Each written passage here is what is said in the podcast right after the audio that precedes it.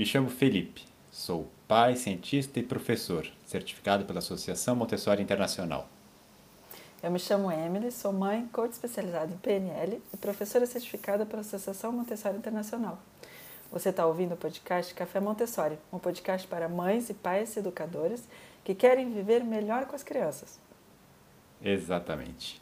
E assim, tanto eu quanto a Emily, nós falamos aqui na posição tanto é, de professor, educador, porque a gente fez a formação né, de é, professor Montessori, uhum.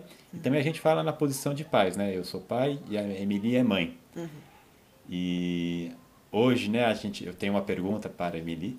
Ai, ai, então, ai. a Emily sendo mãe né, de, de três meninas, né, sendo que o Montessori chegou, né, um, digamos, entre a, a, segunda e a terceira filha. Uhum. E a Valentina, que é um bebê ainda, né, pôde chegar numa família que já tem a, a mãe, assim, mergulhada no mundo Montessori. Uhum. Então, a minha pergunta é assim, é, como que é, né, ter essa terceira filha, uhum. tendo, né, a, essa experiência, essa vivência, o treinamento Montessori, mesmo também, né, tendo já sendo mãe de, de duas uhum. outras, uhum. o que que muda, né, o que que o Montessori trouxe para você? Uau, é, vai ser um episódio longo. é, é, é, bem interessante essa pergunta, porque uh, eu acho que ela, ela, assim, que me remete é a diferença entre a teoria e a prática. Então, a primeira coisa, uh, eu acho, é a chegada da terceira. E eu sei que a terceira filha, ela vem com todo esse aprendizado que veio da primeira e da segunda. Então, muitas coisas é, eu me surpreendi ao fazer, e ao fazer facilmente. O primeiro banho, a, quando eu voltei de casa para casa, eu lembro que eu saí da maternidade, quando eu saí com a, a Gabi, minha primeira filha, e eu realmente pensava, nossa, eles vão me dar essa responsabilidade, eu realmente vou voltar para casa com esse bebê e vou precisar cuidar dela sozinha, como é que eu vou fazer? Então, tinha toda a descoberta, né, de uma, de uma nova criança em casa. Eu tinha muita pouca experiência não tive é, irmãos que tivessem tido filhos antes, então eu tinha pouquíssima experiência com crianças. E eu sinto que com a terceira, muita coisa eu já sei. E aí vem muita tranquilidade também é, de é, me apoiar nas competências que eu já desenvolvi e na experiência que eu, que eu já tive. Então, ter experiência com crianças eu acho uma coisa extremamente benéfica e a gente aprende muito estando com elas, né? Agora, a sua pergunta ela estava realmente direcionada para Montessori, que para mim foi uma, foi uma revolução, que começou antes mesmo da formação. Então, eu sou veterinária de formação e uh, resolvi me direcionar para acompanhamento, então, para o coaching, o acompanhamento de adultos. E nessa, nessa mudança, eu vi como o coaching contribuía para que o adulto se sentisse bem e que ele fizesse aquilo que era importante para ele.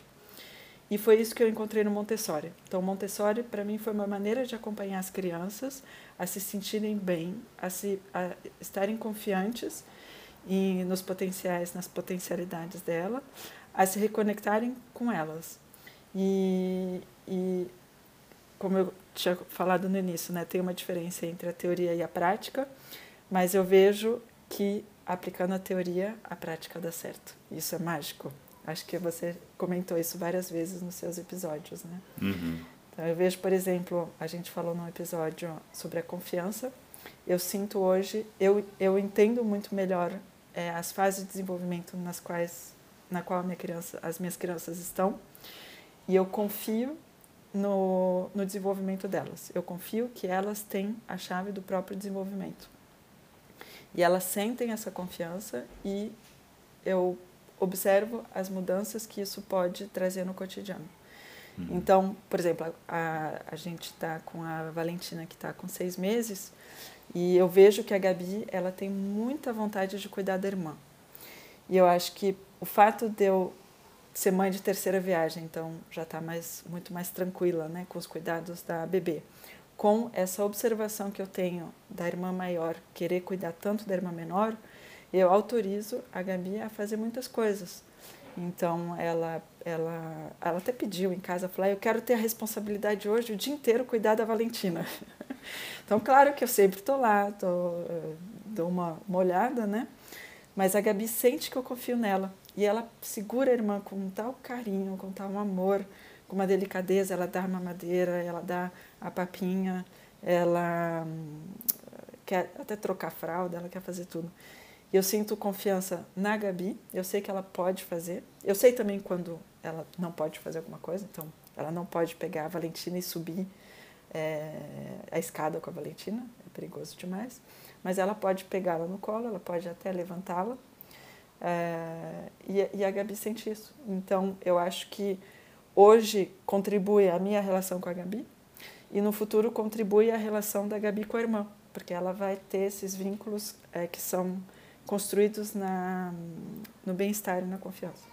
Uhum. Isso aqui me veio. E, e, nessa, nessa relação até que você está falando da, da Gabi né, e da Valentina, dessas responsabilidades e dessa liberdade que ela tem de fazer isso, o que, que acontece no depois, né? Como que, qual o resultado né, dessa, dessa interação e dessa confiança que você dá e deposita na, é, dessa liberdade que você deposita na, na Gabi?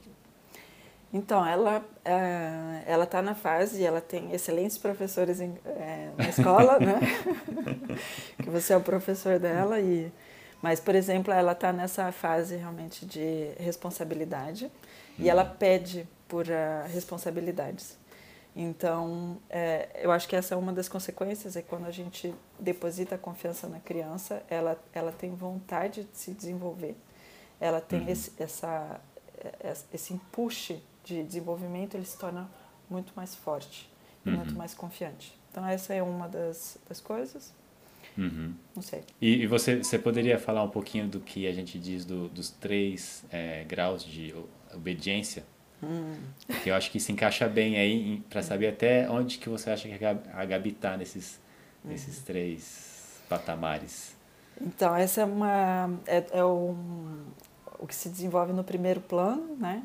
Eu acho que até a gente abordou isso, mas é, uhum. no, no segundo plano, que é a formação e aonde eu me aprofundei, a gente vê, uh, não vê isso de maneira tão aprofundada, mas o que eu observei. Então, a Gabi é uma criança que começou a escola Montessori no segundo plano já. Ela começou a escola, ela estava com 5,5, 6 anos.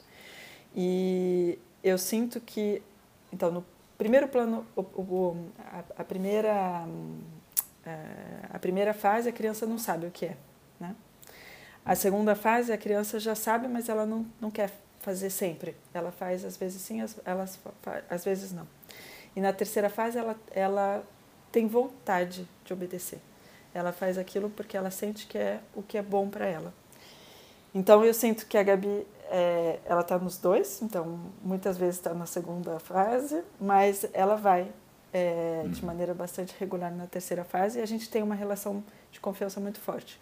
E quando a gente tem essa interação, eu sinto que ela tem vontade de fazer, é, ela, ela confia em mim.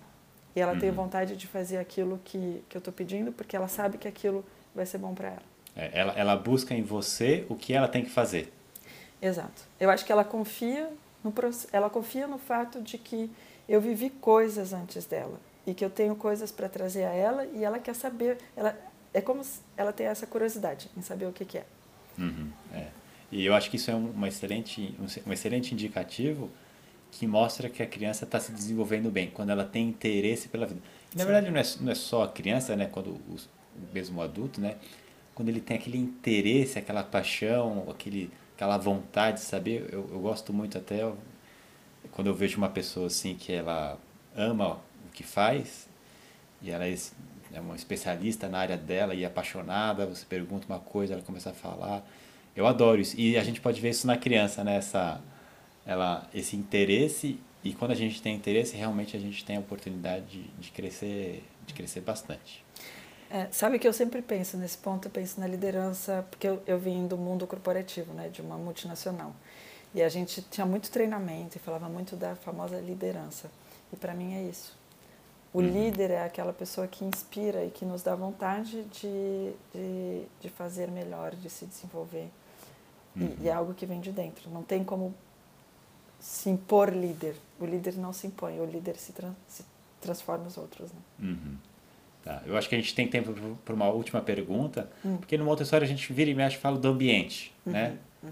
O ambiente, o ambiente é importante para o desenvolvimento da criança, para a educação da criança. Depois que você conheceu Montessori, né, perguntando aí no seu papel como é, a sua casa, né, o ambiente da sua família, ele mudou? Mudou tudo. Mudou tudo, tudo. É, eu acho, infeliz, infelizmente, assim, algo que o nosso processo aqui em casa foi é, de desapego, foi de ter menos, ter menos e melhor. E o que eu observei é que na, nesse, na sociedade no qual a gente está hoje, nesse ritmo no qual a gente está hoje, é, há muito consumo e a gente acaba acumulando muitas coisas em casa. E esse foi o processo que a gente passou aqui na família. Então a gente estava é, com coisas demais, uma casa cheia demais, e isso era nocivo para as crianças. Elas não precisam de tanta coisa.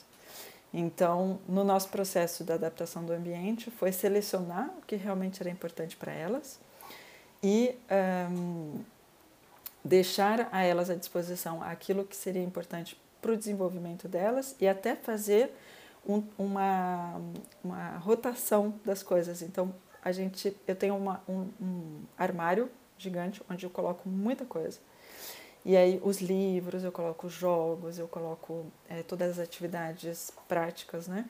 E à medida, é, a cada semana a gente vai escolher quais são as três, quatro coisas que a gente vai ter à disposição aquela semana para fazer. E é uma coisa que eu faço em parceria com as meninas, que elas adoram, e eu vejo que assim que a gente vem com uma coisa que não é nova, que elas já conhecem, que elas já sabem, mas como ficou guardado durante um tempo, assim que eu trago, desperta interesse. Uhum. Então acho que o ambiente é isso, é ter certeza que elas podem ter autonomia e escolher as coisas que vão estar à disposição. E não ter tá. muito e ter menos. Menos é melhor.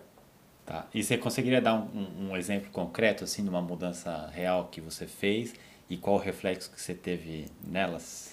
Bom, eu vou dar um exemplo que, na verdade, é uma discussão, que é um fruto de uma discussão que tivemos os dois, né?